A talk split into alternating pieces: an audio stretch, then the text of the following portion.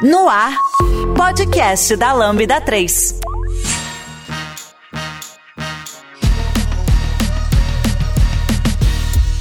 Olá, eu sou Vitor Norton e esse é o podcast da Lambda 3. Hoje vamos falar sobre a nossa participação no Programaria Summit de 2021, que aconteceu entre os dias 9 de setembro até o dia 18 de setembro. E aqui comigo estão. Oi, gente. Sou Luísa Prato, sou desenvolvedora da Lambda. Oi, gente. Eu sou Olivia, sou agilista aqui na Lambda 3, Olivia Janequini. Vocês me acham no Twitter, arroba OliviaGJ. Eu sou Patrícia Coche, sou da área de pessoas da Lambda 3. Eu sou a Sara Barros e sou da área de UX. Meu nome é Wanda Ferreira e eu sou do time de marketing da Lambda 3 junto com o Norton. Não esqueça de dar cinco estrelas no nosso iTunes ou na sua plataforma favorita de podcast, nos seguir no Spotify, porque ajuda a colocar o nosso podcast em destaque. Não deixe de comentar esse episódio no post do blog, em nosso Facebook, SoundCloud e também no Twitter. Ou se preferir, mande um e-mail pra gente no podcast lambda3.com.br que a gente está sempre atento ao seu feedback. A Lambda 3 é uma empresa de tecnologia com expertise comprovada na construção de produtos digitais e soluções customizadas de ponta a ponta, que transformam o seu negócio para uma nova realidade. Saiba mais no site lambda3.com.br.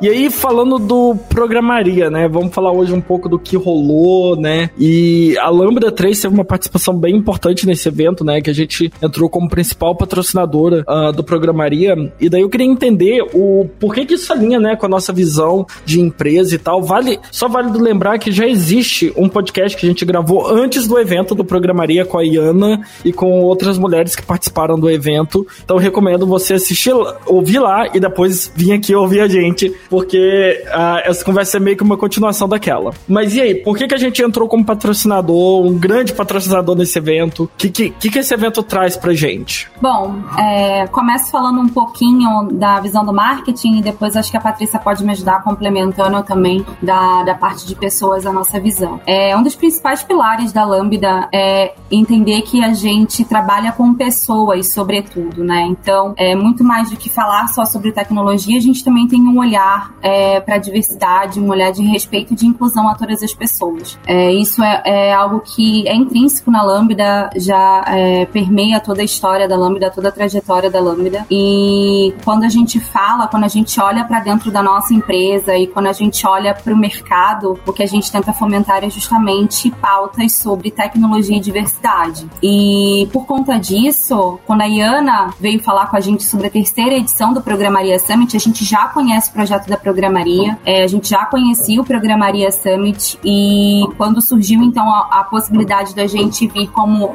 patrocinando né, a, o evento da Programaria, a gente pensou justamente com esse olhar. O olhar de temos vagas abertas, isso também é um ponto que a gente vai falar bastante aqui nesse podcast, né, nesse episódio. Fomentar tecnologia também, levar conteúdo de tecnologia para esse evento e também com um olhar de diversidade. Então também é, foi importante para a gente participar desse evento porque a gente conseguiu é, abraçar algumas conversas importantes, né, com pessoas que estavam no evento, participantes do evento, até a fim de levar então o nome da marca, né, como marca empregadora e também é, falar sobre as nossas vagas com essas pessoas, né. Então ter esse olhar, esse cuidado para a diversidade com, com um foco técnico também. Então eu acho que é mais isso. Complementando o que a Wanda trouxe, acho que foi primeiro foi um uma questão que a gente ficou pouco empolgada, não é mesmo, Wanda Laís, quando deu tudo certo. Então, isso aí foi uma coisa que é, a gente super olhou essa questão do propósito, que tecnologia é para todos. Então, isso, isso foi pra gente essencial pra gente conseguir impactar, verificar essa questão com a sociedade, como que a gente consegue fazer isso dentro da Lambda. E junto com as pessoas maravilhosas que a gente tem dentro da empresa. Então, eu acho que isso foi muito é, interessante mostrar o quanto que tem essa riqueza de conteúdo dentro da, da Lambda e que a gente podia dividir isso com muito muita gente, como conseguir trazer ainda mais pessoas incríveis para a empresa. Acho que foi esse cenário, porque a gente se empolgou bem pouquinho, e estou mentindo, porque foi uma empolgação master, de, mas de ter muito essa troca e conseguir dividir, não com a questão de temos a verdade absoluta e vou trazer isso, sim de temos esse conhecimento, podemos dividir, tem outro olhar, traga pra gente e, e mostrar isso de uma forma mais leve. Então acho que é, foi por isso que o Programaria fez tanto sentido com essa conexão com a Lambda e, e neste momento pra gente também. Seguindo aqui o que a Paty falou também, eu acho que fazendo a introdução e aí porque as mulheres da Lambda também estão aqui com a gente, é, um dos propósitos que a gente queria levar também é representatividade para esse evento. Quando a gente também, é, conversando com a Iana, enfim, fazendo um comparativo da, da forma como a gente podia patrocinar e o que a gente podia levar de conteúdo, eu acho que nada mais impactante para um evento de diversidade se não levarmos mulheres de tecnologia para falar então sobre uh, os seus locais de fala das suas atuações, das suas carreiras, né? E aí a gente vai falar mais um pouquinho para frente sobre o que, que a gente levou, né, Norton? O que, que a gente levou pro, pro Programaria? Conta aí. Assim, a gente levou, né? A gente fez um stand virtual lá, né? Vamos começar a falar dele, assim. Eu acho que foi um dos pontos. Não, não é um dos pontos altos, porque a gente teve vários pontos altos, só teve pontos altos nesse, nesse evento, né? Mas stand virtual, a gente interagiu com quase todas as pessoas que estavam participando do evento uh, e puderam ver, né? É, materiais nossos. A gente fez live, chamou a área de pessoas para estar tá participando da live junto com a gente. E foi bem interessante. E dentro dessa, desse stand virtual, né? As pessoas poderiam mandar perguntas para as empresas e a gente recebeu várias, mas várias perguntas mesmo. E a gente selecionou aqui 10 perguntas que a gente recebeu, que uh, são, na verdade, perguntas frequentes, né? Que a gente vive recebendo. E a gente resolveu também é, responder o top 10 dessas perguntas logo mais pra frente. E além do stand virtual, a gente também teve a sala de mentorias, né? Com as mestres de cerimônias, a Renata Medeiros, a Luciana Eloy. E quem participou dando as mentorias foi a Patrícia Coelho Rocha, Olivia Janequini, a Sara Barros, a Luísa Prata, a Isabela Hinkel, né? É, a Angélica Canuto e Carolina Félix. E esse acho que foi um momento muito especial para todo mundo que estava participando, nem só para as pessoas mentoras, mas para as pessoas mentoradas. E aí eu queria ouvir um pouco de como foi esse momento para vocês. Posso começar? Foi muito amor. Eu fiz duas sessões de mentoria, uma seguida da outra. As sessões tinham 25 minutos, né? E a dinâmica era, era interessante porque a gente estava numa sala com poucas pessoas, mas isso estava sendo transmitido pelo YouTube, né, dentro do evento. Então era uma conversa ali. As pessoas que entraram como mentoradas, que tinham se inscrito, é, tinham preparado perguntas e aí era um papo em cima das perguntas é, que essas pessoas tinham trazido. No caso das minhas duas mentorias, elas eram é, nas duas sessões foram todas mulheres. E foi muito legal. Tinha uma, tinha uma variedade de histórias e de inseguranças e de curiosidades por trás das perguntas que elas traziam que me instigavam muito. No meu caso, especificamente, eu tinha dado a palestra no dia anterior. Então, algumas traziam um pouco uma continuidade da conversa da palestra, o que me deixou muito feliz. A gente vai falar da palestra depois, eu sei. Mas apareceram temas de que não tinham a ver só com a palestra, né? Apareceu o tema de transição de carreira, deu para falar um pouco disso. Deu para falar um pouco de, da ansiedade que as pessoas têm, que é uma coisa, acho que é muito do nosso tempo. É, uma das, das, das meninas, das mulheres que estavam lá, é que essa era uma menina mesmo, 20 e poucos anos. É, ela estava com uma ansiedade de que ela começava muitos cursos e não terminava. E a gente bateu um papo sobre isso de, e foi ótimo, porque eu já tenho um tempinho de estrada, né? Eu tenho 39 é, anos de idade, e não de carreira. e eu falei para ela: relaxa, bicho, porque a gente tem um monte de coisa na carreira que a gente começa e não, e não termina. Tem, tem projeto que a gente começa e que por um motivo ou por outro não pode continuar. E acho que a gente vive num mundo em que tem uma pressão de, de perfeição e de completude e, de, e da foto bonitona que parece que nada deu errado por é trás, como esse podcast, né? Depois na edição vai parecer que não teve erro nenhum, mas tem erro pra caramba. E, e uma das coisas legais do podcast da Lambda é que de vez em quando vaza um erro e beleza, porque a vida é imperfeita. Então, é, foi muito legal. Foi um bate-papo muito gostoso com todas aquelas pessoas que estavam ali. E cada vez está mais rápido o mundo, né? Cada vez você tem que adaptar cada vez mais rápido, a tecnologia está aí mudando a cada dia, né? A gente presencia isso toda hora. E dá uma sensação de que é impossível, né? É impossível estar bem, é impossível é, se sentir bem com o que a gente sabe, porque o volume de coisas que aparece pra gente o tempo inteiro que a gente não sabe, que a gente ainda não fez, ou que a gente ainda não conquistou, dá um. Se a gente não toma cuidado, dá um sentimento de, de incompetência mesmo, de, É, de existe- insuficiência, até de insuficiência. Eu nunca vou ser suficiente, eu nunca vou ser capaz de alcançar o que eu tenho que alcançar. E isso é o referencial externo do mundo com as redes sociais, com a velocidade que a informação circula e com quanto de gente trambiqueira tem fazendo autopropaganda como se fosse perfeito por aí, a gente perde a medida, a gente perde a régua. Então é muito bom ter esses papos sinceros para falar, olha, a realidade é um pouco diferente disso. Calma. É, Existe é, até protege uma... um pouco do excesso de informação e tal. Desculpa, Existe. Existe até uma sigla pra isso, né? Que é o FOMO, Fear of Missing Out, né? O medo de estar perdendo alguma informação. E eu acho que é um papo muito interessante. Bora gravar um cast sobre isso. Mas, ô, Sara, me conta Tá vendo? Eu tava missing out, eu não sabia dessa sigla aí.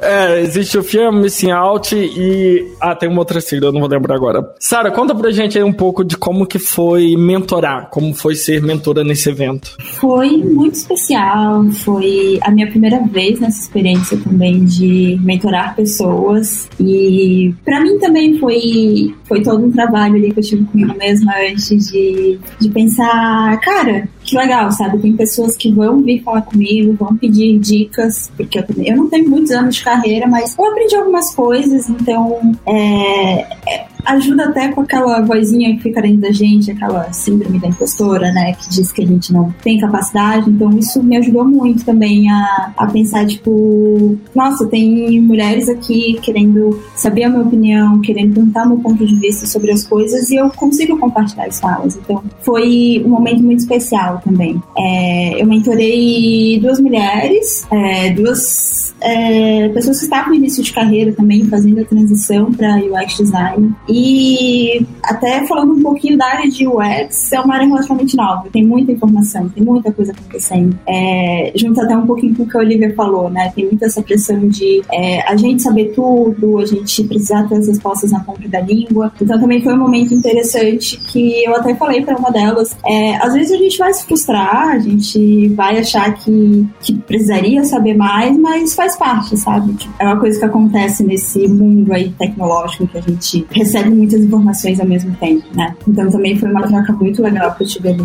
É um dos lugares, eu acho que a nossa área é uma das áreas que mais tem, né? A tal da síndrome do impostor, justamente por isso, né? Então é legal estar sempre tocando nesse assunto, tá sempre falando que às vezes é só síndrome do impostor. Na maioria das vezes você só tá como síndrome do impostor, né? Sim. Falando assim um pouquinho do que aconteceu comigo também.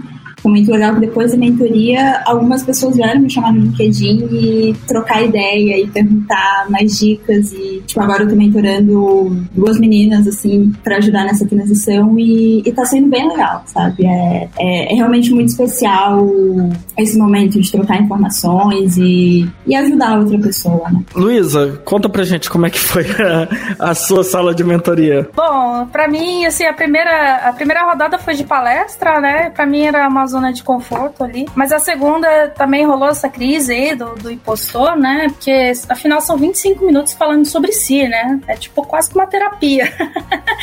e, e foi uma massagem de ego, assim, foi boa. Eu falei bastante. Eu também, faz tempo que eu tô na área, né? Eu, tô, tenho 35 anos, tô há 20 trabalhando com programação. E, e eu sempre só fiz isso.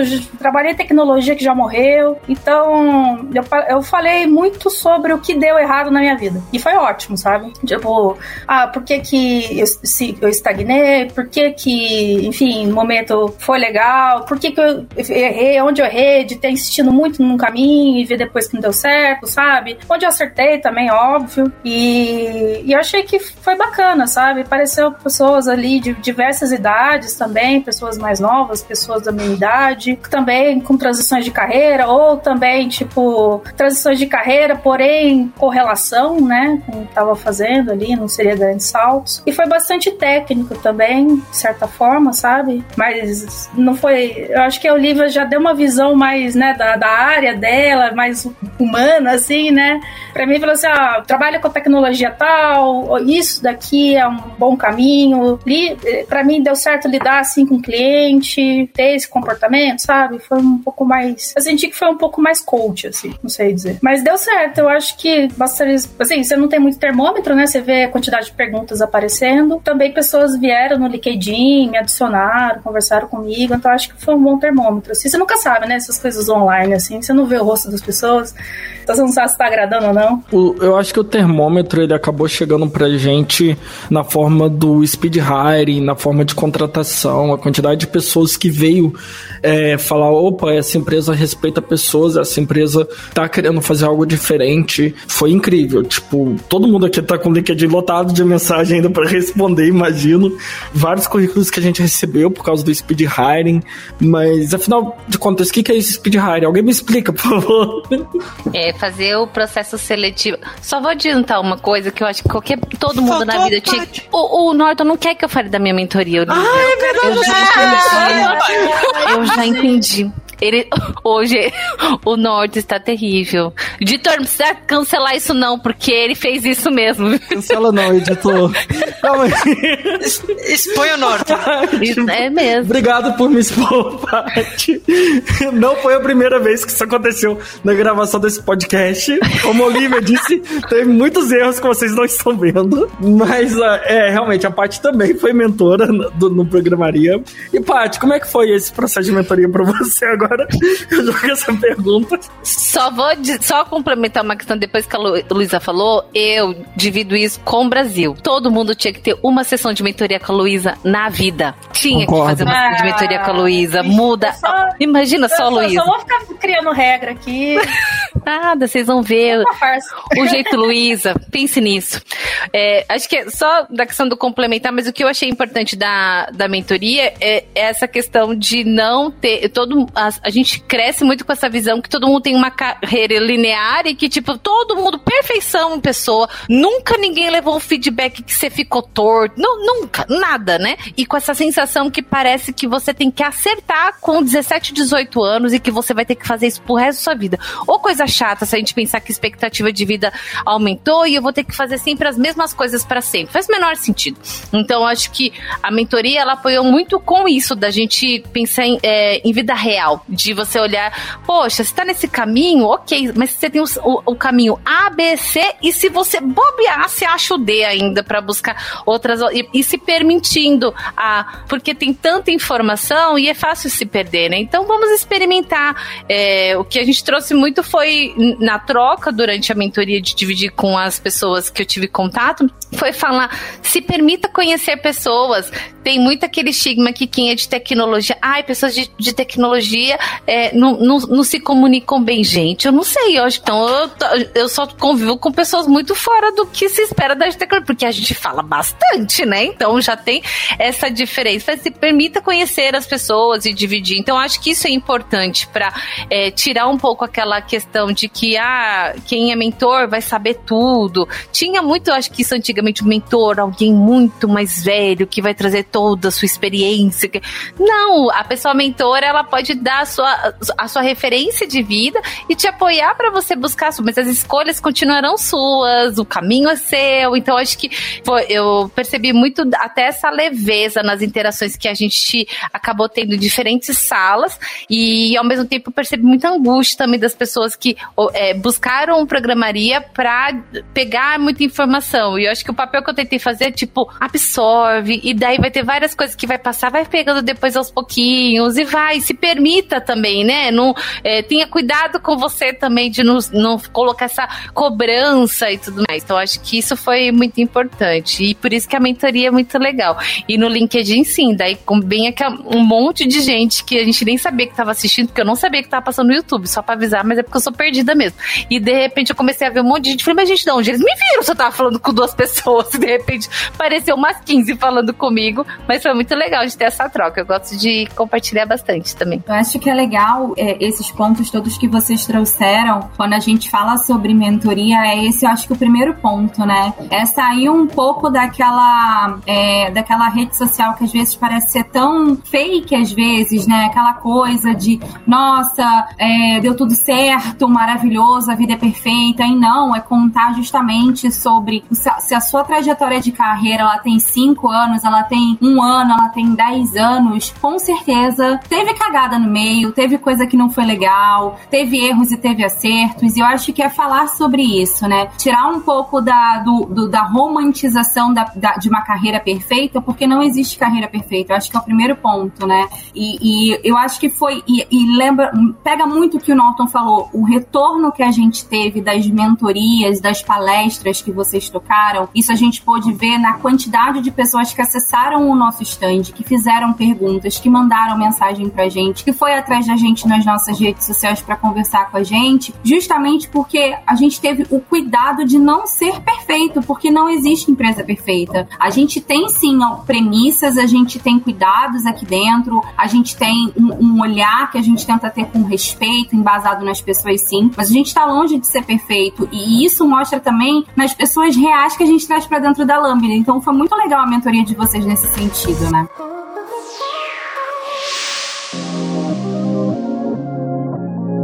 E aí, já deu as cinco estrelas no iTunes pro podcast da Lambda 3? Vai lá! Bom, falando do speed hiring, qual que é o propósito? É, ao, ao, longo do, do, evento, teria a possibilidade da gente conhecer as pessoas que se identificaram com as vagas e com o perfil das empresas para buscar um, um, momento dessa conexão, né? Afinal de contas, o processo seletivo é sempre dos dois lados. É a empresa buscando perfis diferentes de pessoas, como também as pessoas é importante que pesquise sobre a empresa. Então, eu sempre dou essa dica, gente, pesquise sobre a empresa. A gente tem vários caminhos para você saber o como que funciona. E use o LinkedIn também, dando de tipo, conversa com as pessoas, tenta entender como que funciona essa, essa dinâmica internamente. E daí o que aconteceu foi, é, teve sessões rodadas de entrevistas em torno de 15 minutos.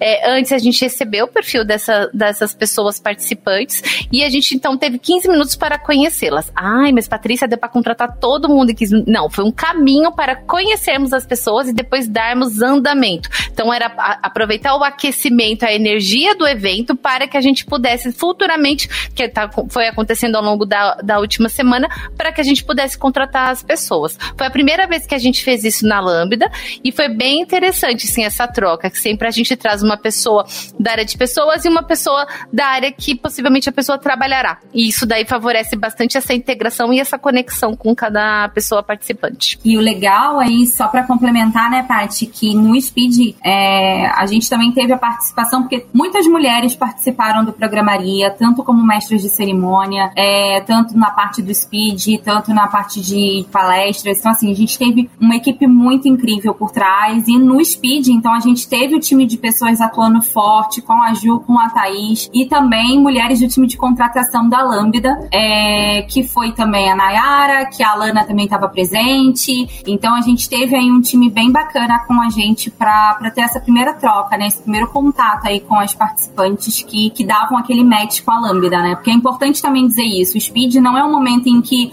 a empresa seleciona por si só, olha aquela galera que tá se inscreveu e vê, ah, eu acho que faz sentido e beleza, vem conversar com a gente. Não, é um match também, né? Tem uma troca aí. As pessoas que se inscreveram também para conversar com a Lambda se inscreveram porque viram o fit da Lambda, viram quem era a empresa, a, a Lambda, como que ela atua, metodologia, cultura, e aí se levantou a mão e falou: bom, beleza, quero conversar com a Lambda, quero conhecer mais sobre a empresa e da parte da Lambda também. A gente viu essas pessoas e aí rolou essa troca. Então foi bem bacana esse momento mesmo. Mesmo porque vamos combinar que foi uma, uma das coisas que apareceu em conversa comigo e que eu puxei também na palestra.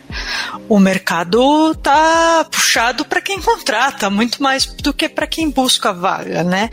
O nosso mercado específico, não estou falando do mercado de trabalho em geral no Brasil, que a gente sabe que tá uma tragédia. Para a grande, imensa maioria da, da população. Mas nosso setor é uma, é uma exceção é, no meio desse momento. Né?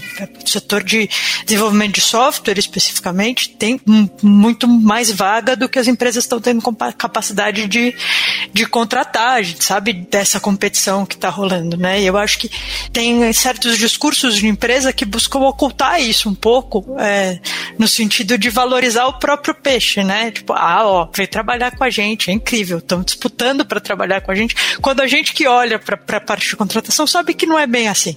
Então, quando a gente joga limpo com, os, com as nossas interlocutoras e os nossos interlocutores, a coisa muda um pouco de figura, né? E, e eu acho que parte de como a gente, cada uma de nós e a Lambda como um todo conseguiu dialogar com as pessoas participantes do Programaria Summit passa por aí, sabe? Passa por jogar real e, e botar um pouco, compartilhar o poder, porque a gente sabe que a relação é assimétrica e quem é empregador tem nessa relação de trabalho um poder desproporcional em relação a quem é a pessoa trabalhadora que depende daquilo ali para sobreviver e tal.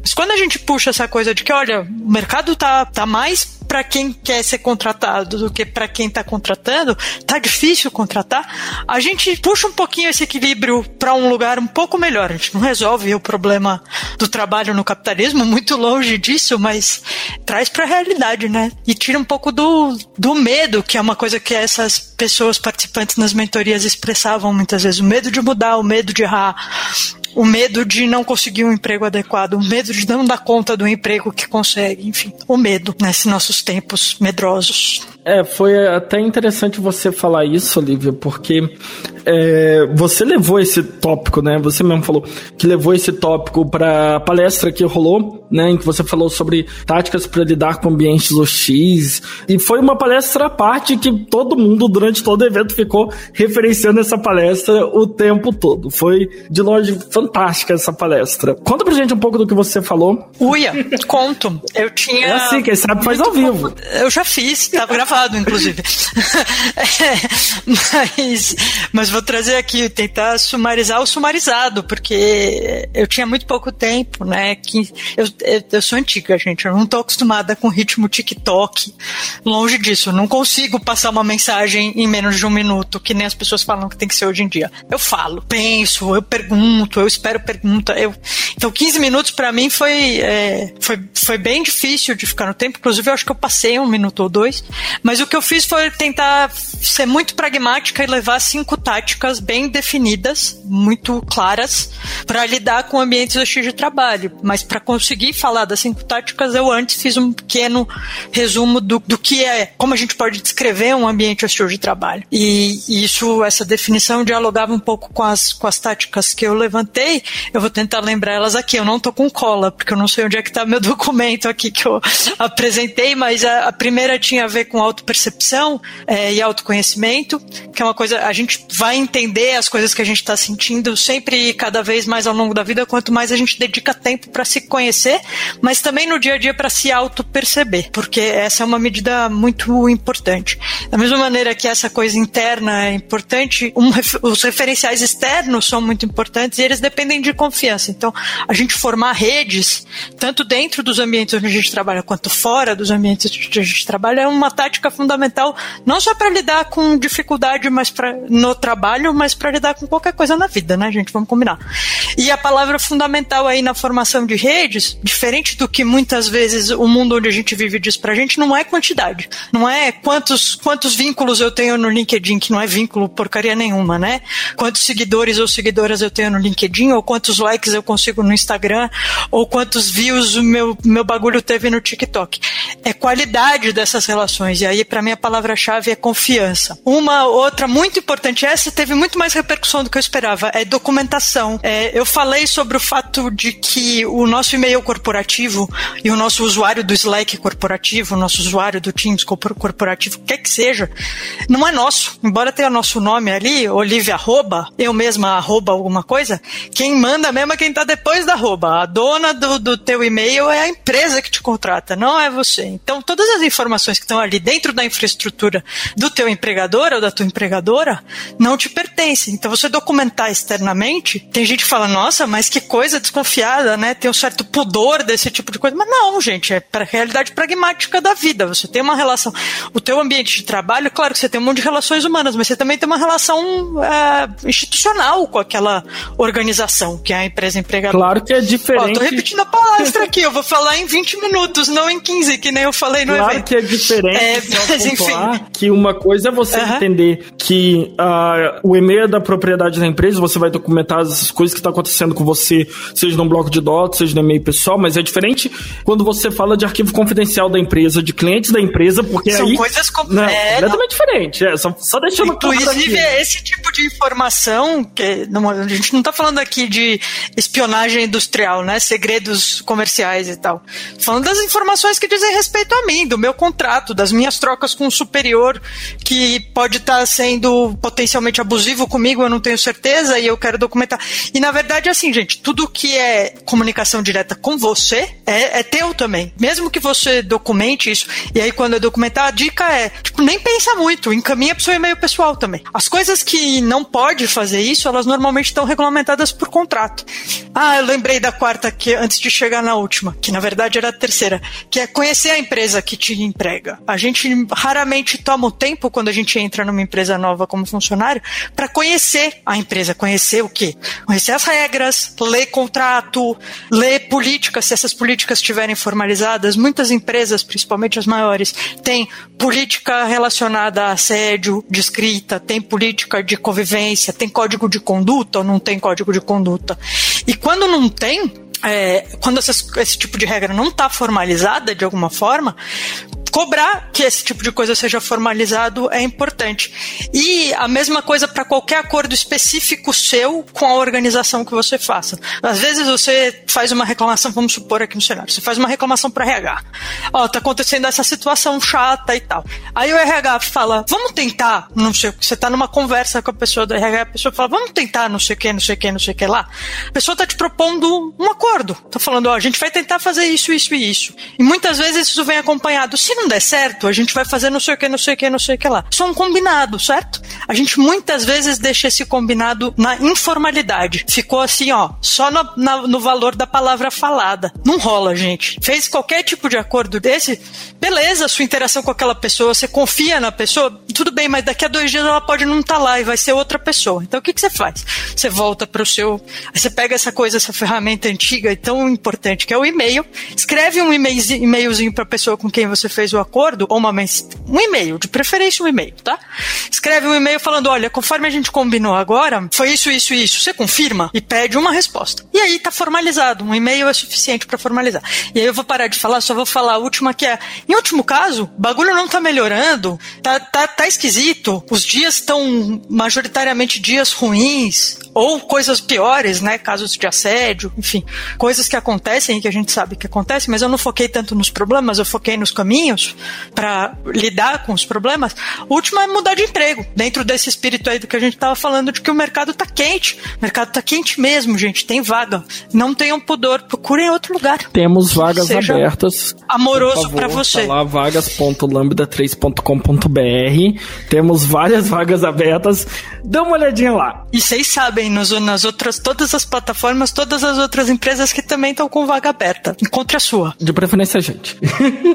é, uma outra palestra que a gente teve, né, foi o Keynote que a Lambda levou com a líder de recursos humanos da América Latina do Facebook, né, que foi a Mafuane. Wanda, você pode falar um pouquinho do que, que ela falou lá? Nossa, a Mafuane é incrível, né? Então, no último dia do, do Programaria Summit, e a gente, eu vou ser bem sucinta nisso, porque foram três dias de evento, mas mais informações você encontra no episódio que a gente fez aqui sobre o Programaria, o evento, até com as organizadoras do evento, tá? A gente vai deixar aqui no link também desse podcast. Mas, falando da Mafone, então, no último dia, no sábado, a primeira palestra de abertura, que era o dia que tinha mais ações, mais atrações para acontecer, foi da Mafone, então ela veio pelo Keynote Lambda 3 e foi muito incrível. Ela, como líder de pessoas, né, de recrutamento e seleção do Facebook, ela veio falando sobre carreira, sobre gente é para brilhar. Esse foi o tema da, da palestra dela. Né? E aí ela fala então sobre a carreira, ela falou um pouco sobre a história dela, falou um pouco também sobre pessoas mesmo, né? Sobre habilidade, sobre a carreira de cada pessoa, sobre como que as pessoas precisam se ver, enfim, ela contou, é, é, foi bem incrível, se não me engano, acho que tá no Programaria no YouTube, eu acho que essa palestra, é, eu vou até fazer uma pesquisa e se tiver a gente também coloca aqui na descrição, eu acho que sim, mas foi, foi exatamente sobre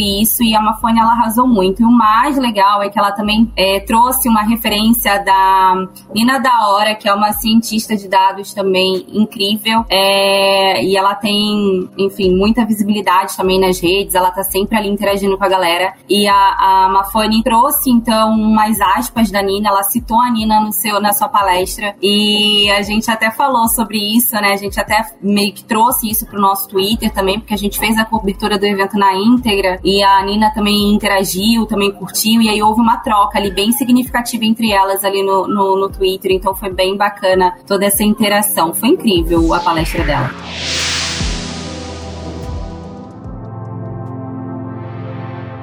Ouça o podcast da Lambda 3 no seu aplicativo preferido. Daí a gente teve as nossas salas de conteúdo, né? Que foi algumas salas, é, acho que foram 10 salas no total de conteúdo espalhadas por todo evento. E daí a gente teve palestras da Isabela e da Sara, né? Sobre a descoberta de produto em times multidisciplinares. E daí, Sara, conta pra gente como é que foi, né? Essa, essa sala de conteúdo ali, como, é, como que foi a interação da galera? É, então, essa palestra eu fiz junto com a Isa, que também é UX designer aqui na Lambda, é, junto comigo. E a gente trouxe o tema de descoberta de produtos em times multidisciplinares, que é um assunto que a gente gosta bastante e que a gente vê bastante importância, assim, em espalhar essa palavra, né? Que é basicamente falar sobre como que é, a gente faz essa dinâmica de pessoas designers, pessoas inovadoras, pessoas agilistas, como que a gente consegue fazer essa dinâmica fluir bem e todo mundo trabalhar junto e ter realmente um trabalho multidisciplinar, né? Porque é, é bem simples a gente formar um time é, com diferentes figuras, né? Mas é mais complicado a gente fazer essa interação. A gente quis falar um pouquinho, foi uma, um papo de 20 minutos ali que a gente é, falou sobre o conceito de descoberta de produto, que é lá o que a gente faz no início do projeto, né? A gente costuma fazer dinâmicas de cocriação para poder alinhar expectativas, alinhar conhecimentos do time. Então, é um momento bem legal, assim, para colocar todo, todo mundo do time para trabalhar junto e levantar né, dúvidas sugestões, que é, é uma troca muito rica. Então a gente conceituou isso, a gente conceituou a parte de times multidisciplinares, qual é a importância de trabalhar em conjunto, como que isso é, afeta na criatividade, afeta na produtividade também do time. E por fim, a gente deu alguns exemplos né, de como fazer isso na prática. Então, como fazer, por exemplo, uma matriz SD, como construir personas é, com a ajuda do time, é, como levar tudo isso também para uma interação ali com o usuário. Então foi, foi um momento bem legal, assim, que a gente compartilhou bastante. Eu até tinha ouvido, assim, algumas pessoas que falaram com a gente sobre essa palestra que eu acho que foi a primeira vez que teve UX no Programaria, uma sala de conteúdo que falava, né, sobre UX especificamente. Então o pessoal tava bem empolgado, assim, para saber como que isso ia se desdobrar. Então, foi, foi bem legal também pensar numa palestra para introduzir esse tema, né, que a gente gosta bastante, mas que não é falado muito como funciona na prática. Que legal, não sabia disso. Sim, eu fiquei sabendo acho que um dia antes e, nossa, mudou totalmente, assim, a, a minha maneira de, de ver como que é essa Nem um pouco de pressão em cima, né? Não.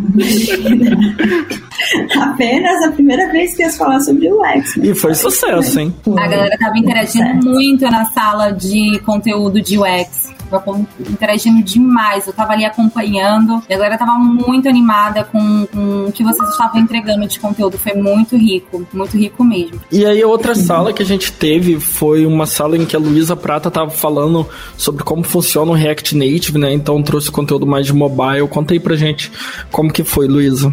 Bom, foi legal. Essa palestra aí, em particular, é a primeira que eu rodo, né? né desse jeito. Na verdade, é, eu já trabalhei já esse conteúdo conteúdo algumas vezes dentro da Lambda mesmo, né? Porque, como eu falei lá na palestra, é, eu fui a primeira, a primeira equipe, sim, de trabalhar com essa tecnologia dentro da Lambda. E aí, depois disso, outros contratos vieram e a gente começou a, a ensinar o que a gente aprendeu para outras pessoas. Então, eu já tinha falado sobre aquilo diversas vezes, assim, só que para pessoas, né?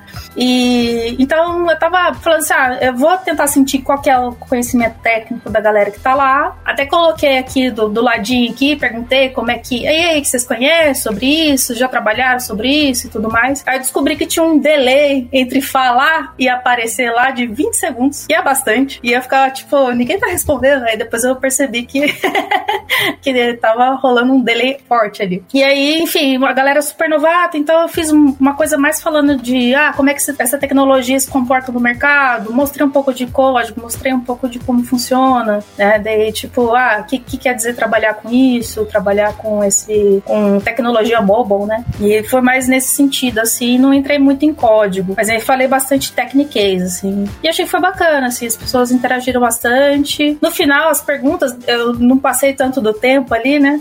E no final as perguntas foram mais sobre carreira, assim, sabe? Ah, puta que legal, gostaria de trabalhar com isso, dar dicas de como mudar de fazer essa transição de carreira, assim. Foi mais nesse sentido, assim, mas eu achei que, que foi. Que, que a galera tava. O chat tava rolando, sabe? Então. É um tava interagindo, sinal, assim. é, não pegou fogo. Uhum. Mas é. E aí, né, trazendo essa questão de perguntas e tal, né? Durante o nosso stand a gente acabou sorteando alguns kits. Era para ter sorteado três? Era para ter sorteado três. Quantos que a gente sorteou, Wanda? Sorteamos seis. Por que a gente porque é, é, é, porque assim, acontece, né, gente? Evento acontece de um todo, né? Um delay de 20 segundos e você tá achando que ninguém tá interagindo.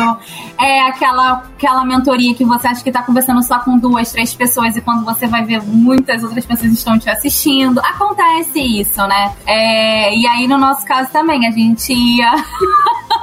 a plataforma era para sortear três, e aí eu apertei a plataforma, não apareceu o nome de primeiro. Eu falei, gente, acho que deu algum problema. Vou apertar de novo o botão da plataforma para fazer o sorteio de novo. E aí a plataforma, na hora que eu apertei o segundo, ela lançou o resultado do primeiro e na sequência o resultado do segundo. Eu falei, eita, então tá, se lançamos seis, então vão ser seis pessoas sorteadas. Seis pessoas que vão receber. Que receberam um kit de pessoa ouvinte do podcast da Lambda 3. Foi bem. E não é só isso. Você ainda recebe inteiramente de graça mais três kits. Sim, total. E aí o legal, assim, é, foram as perguntas, né, Norton, que a gente recebeu. A gente teve uma interação muito legal.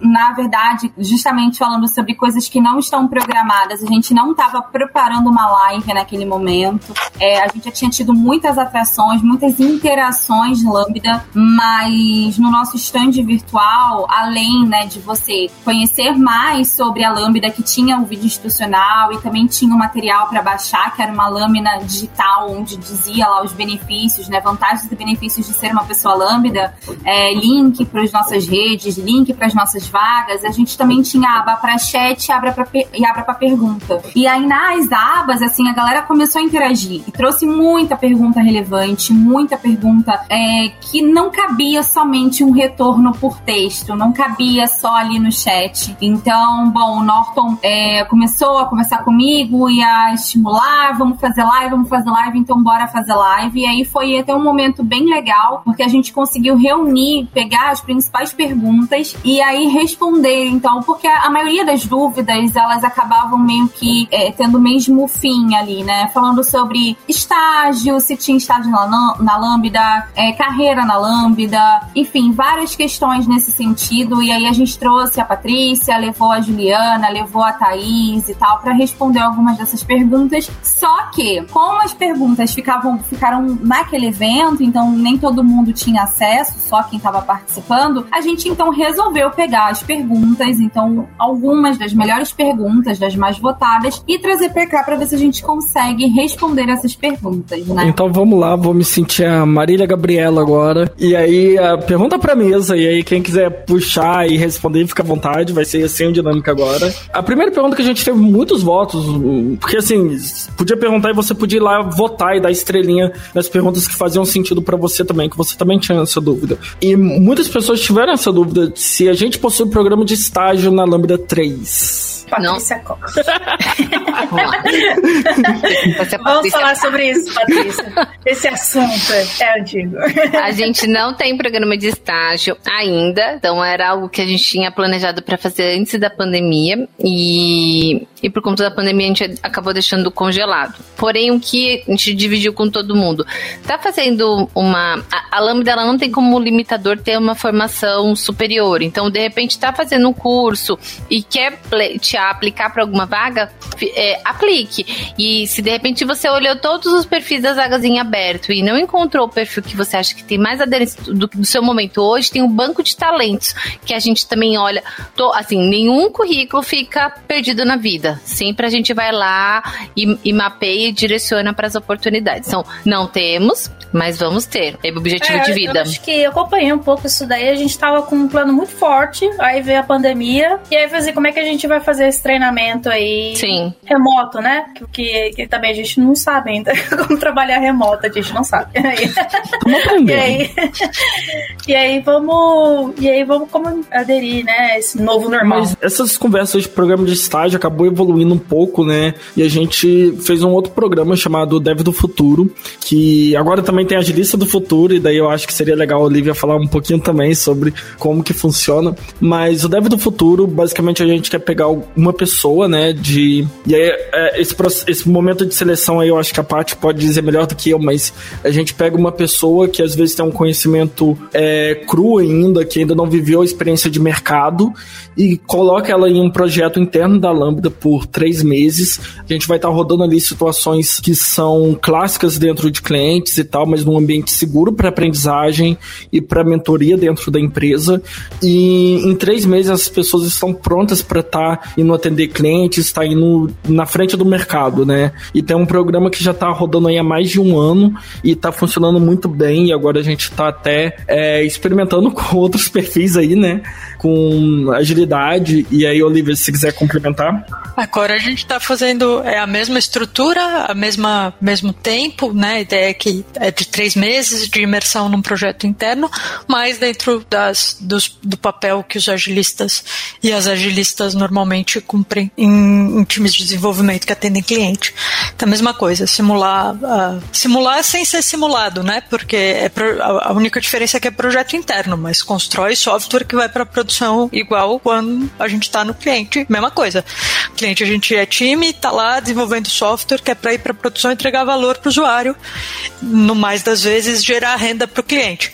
No caso dos projetos que a gente usou dentro do, desses programas, eles são, desenvolvem software que vai para produção e que entregam valor dentro da Lambda para coisas que a Lambda precisa. É, então é isso, é um simulado que não é muito bem simulado, é para valer. é para valer. A única diferença é que não é, é que não é com o cliente, o cliente é inteiro.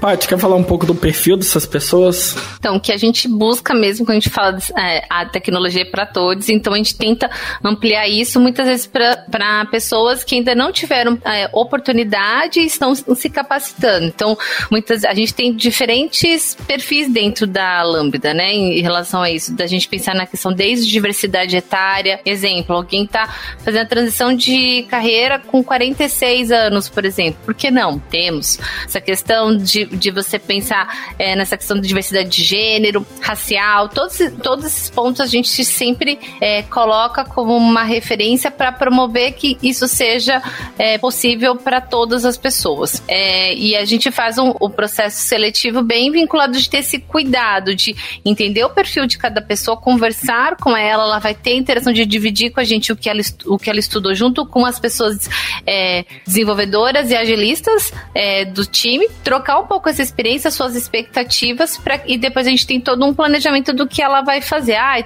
já tem planejado os três meses? Não, gente, não trabalhamos com isso. A gente trabalha mais com.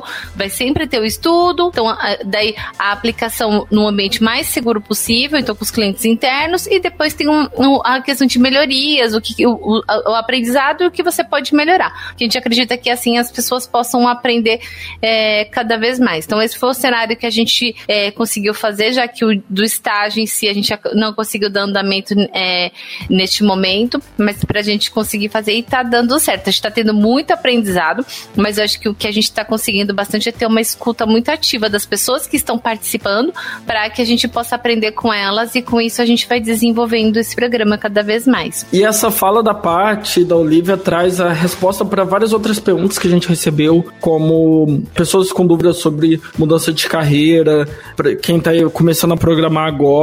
É, e a parte até trouxe a resposta para uma outra se faculdade é fundamental para conseguir uma vaga dentro da empresa. Todo mundo aqui fez carinha que não, mas eu, eu falo. Não é. é Isso é um podcast, a cara não, não responde. não! Não! Não, não precisa. E eu acho que é um ponto importantíssimo de falar, assim, ó, tem muitas empresas que têm alguns critérios que ter a graduação, ela é, ela é imprescindível. Na Lambda não é. E vamos pensar, né, gente, muitas vezes em transição de carreira já tá difícil guardar o dinheiro, já tá difícil pagar as contas, ainda pagar uma graduação. E certificação para agilidade? Vida, né? precisa. Né? Então, também. Vamos fazer um podcast de por que, que certificação em agilidade não serve para quase nada, gente. Eu não vou Aguardem, falar nada. Olivia. Então... tem situações e situações, mas na Lambda não. A sua, a sua seu conhecimento sobre agilidade ou a sua experiência com agilidade é, não é medida pela certificação que você tem ou não tem. A certificação diz muito pouco pra gente do ponto de vista que a gente tem aqui dentro da Lambda sobre o que é agilidade, o que a constrói, quais são os princípios e como eles operam no dia a dia dos times da Lambda, a certificação para nós não diz nada, na verdade, não diz muita coisa. Pode ser o começo de uma conversa e tal, mas definitivamente não é a, o que vai fazer nosso olho brilhar no seu currículo, é a, a tua lista de certificações ou a ausência dessa lista. Por isso que eu acho que é importante. Eu acho que é importante você olhar quando vê a descrição do, da vaga, é, mapeia isso. Nas, nas nossas é, descrições não estão pedindo ou certificações à graduação, porque pra gente isso não é imprescindível. Então, se você tá nesse momento de transição, não tá tão pondere, às vezes guarde esse dinheiro, pensa para futuramente você fazer algo, algo que tenha mais conexão para a sua atualização. Então, é importante. Estou trazendo cenário Lambda. Então, o que a gente trabalhar, ah, Patrícia, isso por mundo de tecnologia. Não consigo falar de todas as empresas, temos empresas de diferentes portes, diferentes critérios. Hoje na Lambda é isso que eu posso dividir com vocês. Tá, e aí a outra pergunta que a gente também recebeu bastante votos, e aí eu vou jogar para Luísa aqui, é, quais são as principais tecnologias usadas na, na Lambda 3? Olha, a gente, a gente é muito Microsoft, né? Então, até os nossos clientes tem uma parceria com a Microsoft, então muitos clientes que a própria Microsoft traz pra gente, né? E, enfim, eu não sei como é que vai ser no futuro, porque é uma fusão com a Activity, né? Então eu não sei direito o que eles trabalham lá. Estamos aprendendo ainda, agora, né? Assim. Estamos aprendendo, né? Mas a gente hoje trabalha muito com .NET, React e Angular. É um pouco de Node.js, já vi alguns projetos assim. Bom, e, e a plataforma Azure, né? AWS também eu vejo alguma coisa. E de mobile?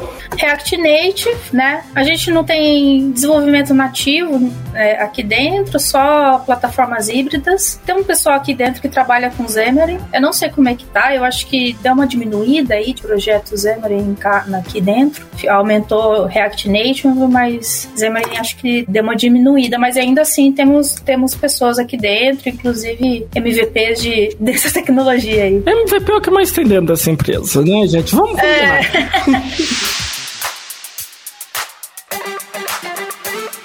Entre em contato pelo site lambda3.com.br.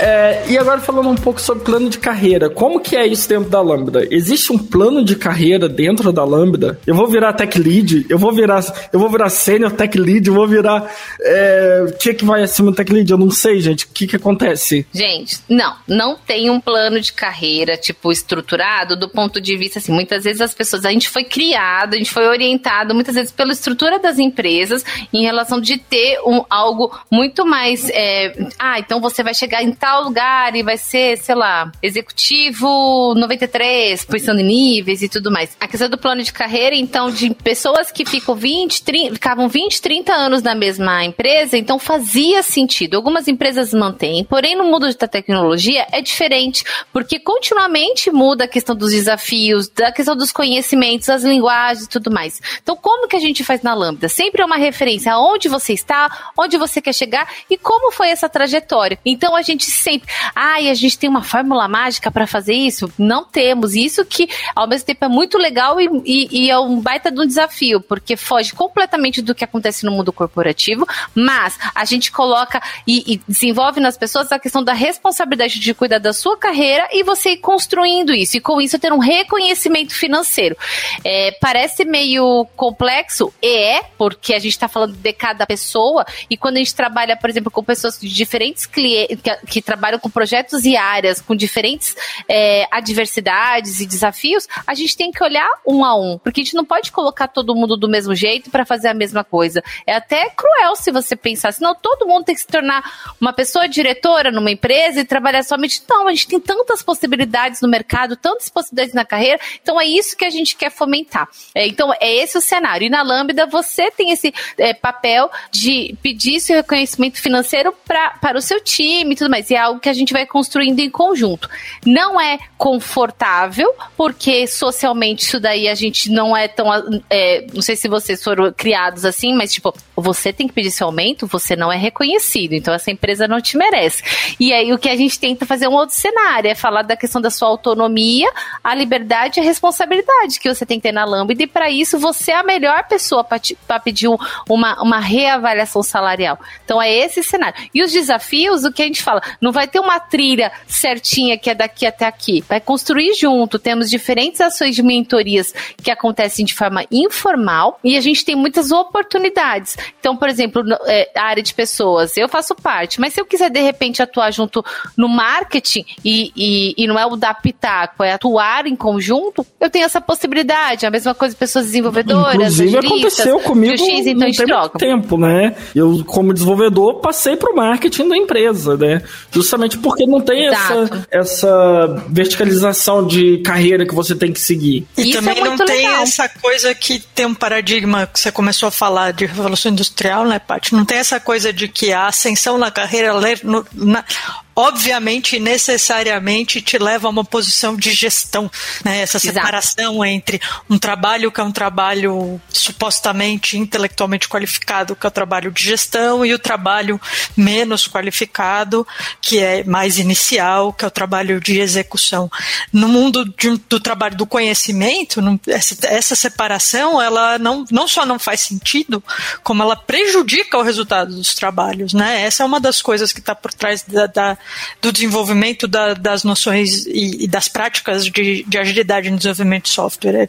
É, é, identificar o tipo de problemas, os desperdícios e as oportunidades perdidas que essa separação entre gestão e execução causa. Então, por que que se isso não funciona no dia a dia da, do desenvolvimento de produtos digitais, por que, que a gente vai aplicar isso é, arbitrariamente e artificialmente para só para ter um plano de carreira? Não tem muito cabimento, né? É a mesma coisa se pensar em avaliação de desempenho, porque toda empresa tem, você tem que ter um acompanhamento sim, tem que ter feedback, mas você não tem que colocar processos porque todo mundo tem. Tem que ter uma. De por que que existe? O que que é isso? Senão a gente está fazendo muito do. porque é um padrão, porque sim, e não, não é desse jeito. Então, muitas vezes a gente tem esse choque. É, e eu acho que vale muito isso, porque. E a gente aprende com cada pessoa, porque cada pessoa que vem, vem com a sua mochilinha de experiências, ideias, e a gente adora muitas ideias. Então, daí, vem, vamos, vamos aplicar. Eu sempre falo na Lambda, o que a gente tem é vamos aplicar, vai errar? Poxa, graças a Deus, a gente vai errar. E daí, mas aí a gente tem que errar com responsabilidade. Então a gente fala que é saber, vou errar, tá, mas se acontecer isso, cenário A, B, C, o que, que dá para fazer? E a gente vai fazer isso em conjunto. Então acho que isso são pontos importantes que para ajudar. Muitas pessoas ficam, ai meu Deus, mas e agora? E tem gente, depende do seu momento de vida, vai querer um plano de carreira. Não vamos julgar. E daí ela vai buscar isso, de repente ela vai querer depois algo que ela que promove mais a questão dessa autonomia e liberdade para que ela siga outras trajetórias de carreira. E tudo bem. Então, e a Lambda vai fazer, vai fazer muito mais sentido para essa pessoa. E assim, quais são as soft skills mais importantes a, a serem trabalhadas para entrar na empresa, né? Porque a gente está falando aqui muito de, às vezes, hard skills, de querer saber .NET, querer saber testes unitários e tal para entrar, ou certificação em Scrum, ou alguma metodologia de, de UX, mas é, nem só de hard skill vive o ser humano, a gente tem podcasts sobre isso aqui, então eu queria saber um pouco de quais são as soft skills é, mais importantes a serem trabalhadas, vocês conseguem dizer aí? Olha, eu vou, eu vou falar uma coisa que eu escutei em outra palestra, só que eu não lembro o nome da pessoa, então vai perder o crédito, porque eu não lembro. Mas, tecnicamente, o que me falaram, né? E eu acho que faz muito sentido. Depois que me fizeram essa fala, eu refleti bastante sobre soft skills e hard skills, assim. Porque mesmo a gente, é, pessoas desenvolvedoras que dão decisões técnicas dentro da empresa, a gente se baseia muito naquilo que foi bom, quer dizer, trouxe bons sentimentos no, pra gente no passado. Então, por exemplo, hoje eu tendo a dizer que a melhor solução técnica para aquela empresa é alguma tecnologia que eu já trabalhei que me deu bons sentimentos, sabe? Então, a gente fazer essa separação total total, eu não concordo. E eu acho que a gente tem que ficar um pouco atento, assim, sobre separar tanto hard skills com soft skills. Assim. Eu vou complementar e complementar concordando. Eu vou criar um verbo que é complementar e concordar num verbo só, mas ainda não me surgiu aqui. Concordando muito com a Luísa, com isso que você falou agora no final, Luísa, de que essa separação entre hard skill e soft skill, né? Ou as habilidades, tentando traduzir as habilidades duras, só que hard em inglês também também significa difícil, significa duro e significa difícil. E as habilidades soft ou as imprecisas, as habilidades moles, as habilidades indefinidas, né? Essa é a distinção. Mas uma brincadeira que eu gosto de fazer é que tem hard skills, que, que as pessoas chamam de as bem definidas, as fáceis de identificar seriam as, as habilidades técnicas, e, e as habilidades interpessoais ou de comunicação, né? Ou de colaboração, como, como habilidades indefinidas, ou soft. E aí eu falo que elas não essas habilidades, as interpessoais, as de comunicação, as de negociação e tal, elas não são hard, elas são harder, elas são mais difíceis. E aí as pessoas ao invés de se dedicar a entender e contextualizar essas habilidades na pragmaticamente nas situações de trabalho, elas falam: "Ah, não, essas habilidades são difíceis de definir, então a gente não vai definir elas". E, e aí a gente se perde, porque acontece isso que a Luísa falou, a gente acaba baseando decisões decisões ou escolhas que muitas vezes são decisões que ficam tácitas porque a gente não conversa sobre a decisão difícil, ou elas ficam explícitas só que a gente ignora e a gente se esconde atrás de um escudo. Essa é uma decisão técnica, como, ela se, como se ela fosse uma decisão impessoal e, e perfeitamente objetiva, quando essas decisões são completamente atravessadas por vieses e a gente não, não lida porque é mais difícil lidar, porque a gente está falando de conversas difíceis, a gente está falando de discordar e basear as nossas discordâncias. A gente está falando de negociar, então de é, priorizar e ceder e colaborar e fazer essas coisas coletivamente.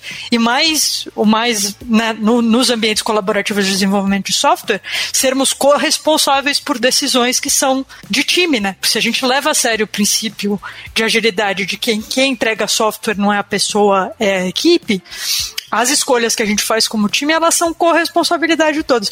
Tudo isso que a gente escolhe muito em muitos cenários não falar sobre, não significa que essas coisas não estejam acontecendo, elas só estão acontecendo sem a gente falar sobre elas e sem a gente aprofundar, sem a gente dar qualidade para essas escolhas e para essas decisões. E no geral, eu só queria colocar uma última coisa. Isso é particularmente importante no contexto da Lambda, porque a gente tem um elemento a mais. A gente tem um modelo de trabalho dentro da empresa que a gente, a gente atende cliente. Então, não só gente precisa dessas coisas todas no ti, nos times, entre os times, mas a gente tem essas coisas todas com esse elemento a mais que a gente está trabalhando em colaboração com clientes. A gente está produzindo, é, desenvolvendo produtos digitais junto e para clientes e para os clientes dos nossos clientes. Então, o, os aspectos humanos do trabalho em desenvolvimento de software são centrais. Eu, eu enfim, palestrei. Tá tudo bem. Tá aqui para falar mesmo. Era só para concordar com a Luísa, gente. Tudo isso foi só para falar, a Luísa tem toda a razão.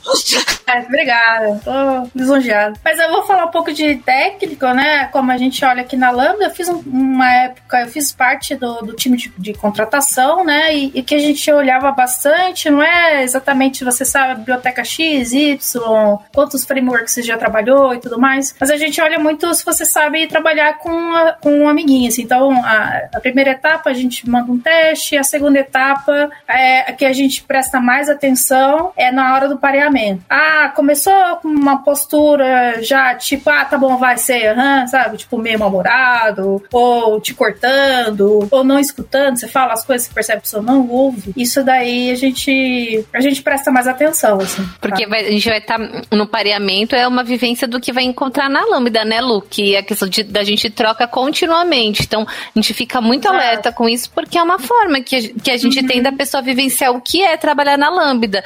O falar não sei, o, a capacidade de ouvir, essa questão dessa troca são coisas é, essenciais que a gente precisa. Uhum, é, escutativa, exato. E aí, para finalizar, né, tem uma outra, uma última pergunta aqui, que é, abre aspas, eu sempre escuto falar sobre a empresa Lambda 3 como uma empresa que respeita e busca diversidade. Como vocês constroem isso dentro da empresa, fecha aspas? Como que a gente constrói diversidade dentro da empresa, né? Eu acho que tem diversos grupos de negritude, do baile todo, de mulheres. Eu queria saber um pouco de vocês como que, que a gente constrói isso. É uma construção contínua, né? Então, é, a gente ainda assim a gente tem, tá no mercado de tecnologia, então a gente tem um problema de contratar muitos homens ainda, homens brancos. É, a gente tenta balancear isso fazendo programas diferentes, sabe? Enfim, porque a gente cai naquele dilema, né? A gente quer trazer diversidade, porém, aí precisa entrar em projeto, precisa colocar pessoas que já estão no mercado, não sei o quê. Quem tem essas pessoas acaba absorvendo esse tipo de padrão. Então a gente acabou criando mecanismos aqui para balancear melhor, né? Nossa nossa, nossa balança. E é um trabalho constante. Não, acho que não, não é assim, agora a gente é uma empresa diversa, né? Não, não existe isso. Tá? Tem gente entrando, tem gente saindo o tempo todo. A gente é, apresentou em dois grupos de diversidade. Então a gente lá dentro, de tempos em tempos, re ressuscita palestras, né? Que a gente já deu lá atrás, porque entrou muita gente nova. E, e assim vai, né? A gente vai mesmo se reciclando. Eu acho que é legal isso que a, Luísa trouxe, que é algo que, bom, um, primeiro que que não é um, um, trabalho que a gente fez lá atrás e acredita que, beleza, já falamos sobre determinado tema, sobre determinado assunto e, e ok, já todo, todo mundo sabendo, não. Porque à medida em que a gente contrata pessoas, em que pessoas da Lambda saem, em que pessoas da Lambda chegam, então é o que a Patrícia cansa de falar e é muito legal sobre a bagagem, né? Cada pessoa tem, tem dentro da sua bagagem uma forma de vida, de olhar e cultura, enfim. E dentro dessa bagagem existem existem também preconceitos, porque o nosso preconceito ele é estrutural, ele é um preconceito que a gente já está ali dentro, inserido, desde que a gente nasce, enfim. E eu acho que isso é um outro papo também, como a Olivia fala, eu acho que é um tema maior para um, um próximo podcast, mas é importante a gente saber que é um trabalho em que a gente faz constantemente. São temas que a gente traz constantemente. E falar sobre, ah, porque eu escuto que a Lambda é uma empresa diversa que, que respeita essas pessoas. Eu acho que a gente já tem tem que partir também do ponto de que hum, a gente tem que entender que trabalhamos com pessoas, cada pessoa tem o seu recorte social, tem, tem né, vive dentro daquela, dentro da, da sua bolha, dentro das suas, dos seus conhecimentos, dentro do que acredita e etc. Então a gente tem que, a gente tem que entender isso, que cada pessoa é uma pessoa.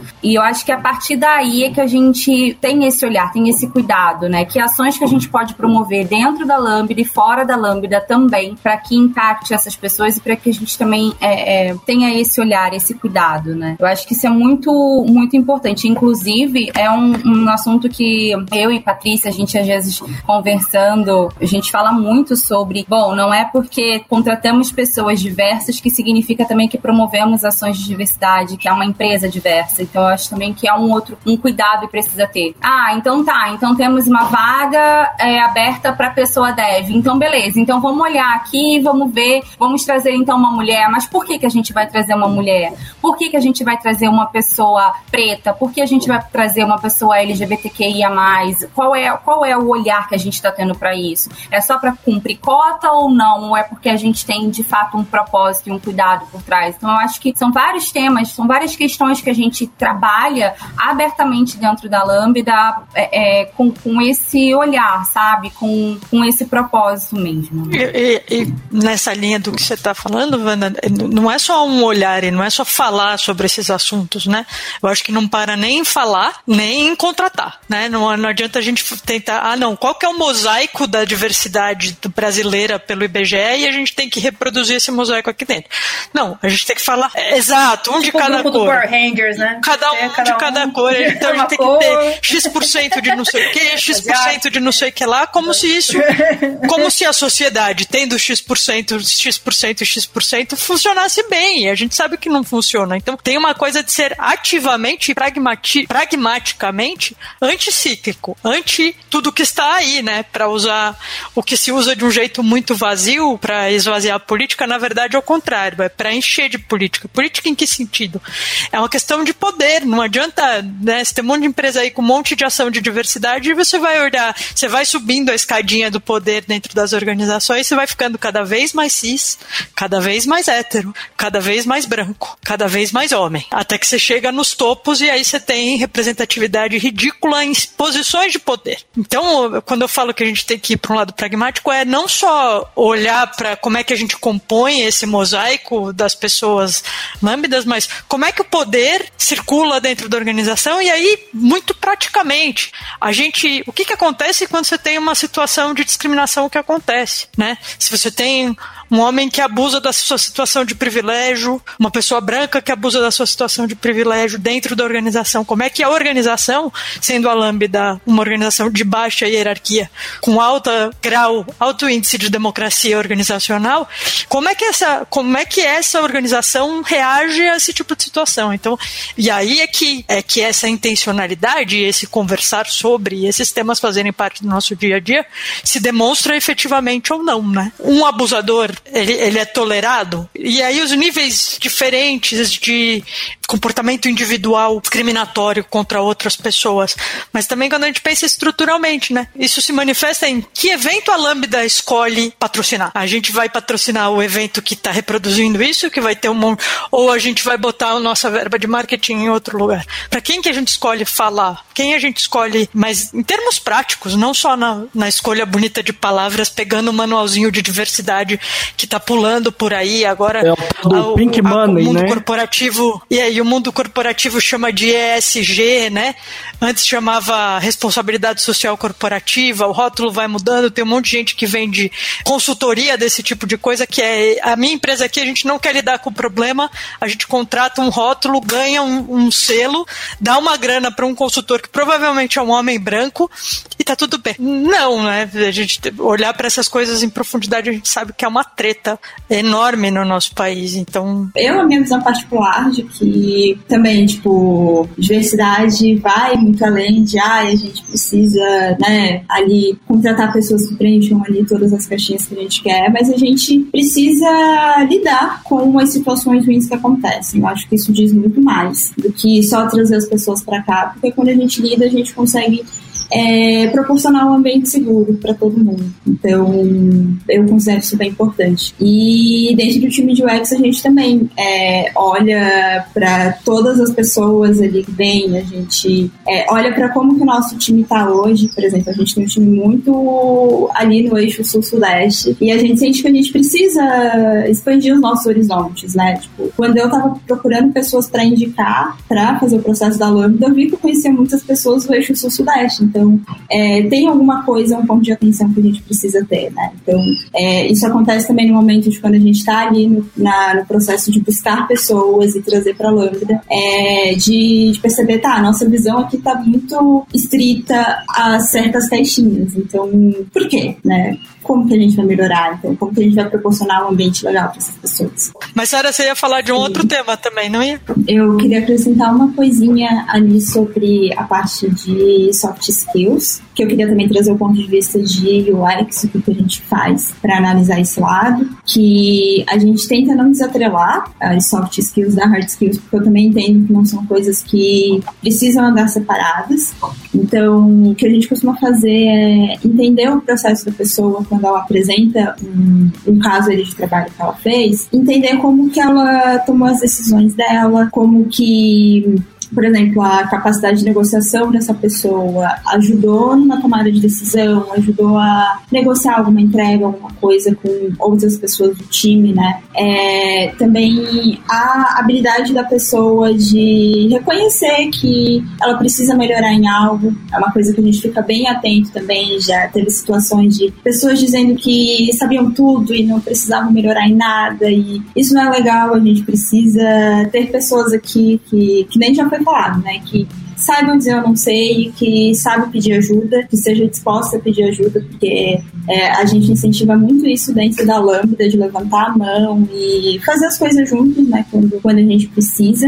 E é isso. Vale lembrar, Sara, que o processo seletivo que a gente faz de UX é o, é o processo mais lindo do planeta, que a gente faz várias amizades sinceras, não é? Isso daí a gente tem que avisar pro Brasil, né? Faz. Sim, a gente tem, Muito. tem muitas amizades, a gente quer contratar todo mundo. Luísa! Eu sempre acho que eu tô na área. Gente! é demais. Você não, ah, se você um dia for num processo seletivo, ó, a gente tem que fazer um também desse, Sara. Você vai ver, é o time mais lindux do Brasil. A gente se diverte, conhece pessoas maravilhosas. Sim, pode ser parte do nosso. Eu não sei se você sabe, Luísa, mas na Lambda 3 a gente faz transição de carreira. Sim. E também pode ser uma membro honorário do nosso time. Que você tem vários. A Paty é membro honorário. Eu quero participar desse time como membro honorário. Eu, eu sou membro intrometida. A Sara faz facilitação de sessão e eu meto PT. Mas funciona bem. Tá Ou seja, gente, manda currículo pra gente. Nossa, vai entrar lá em vagas.lambda3.com.br.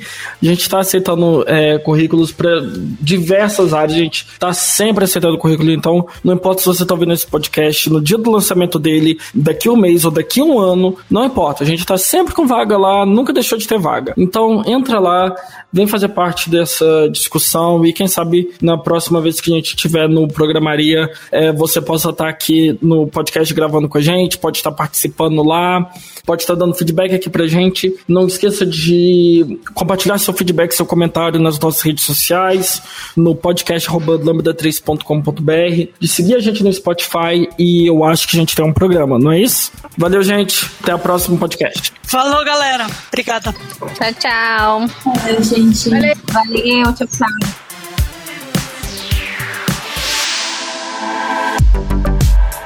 Você ouviu mais um episódio do podcast da Lambda 3.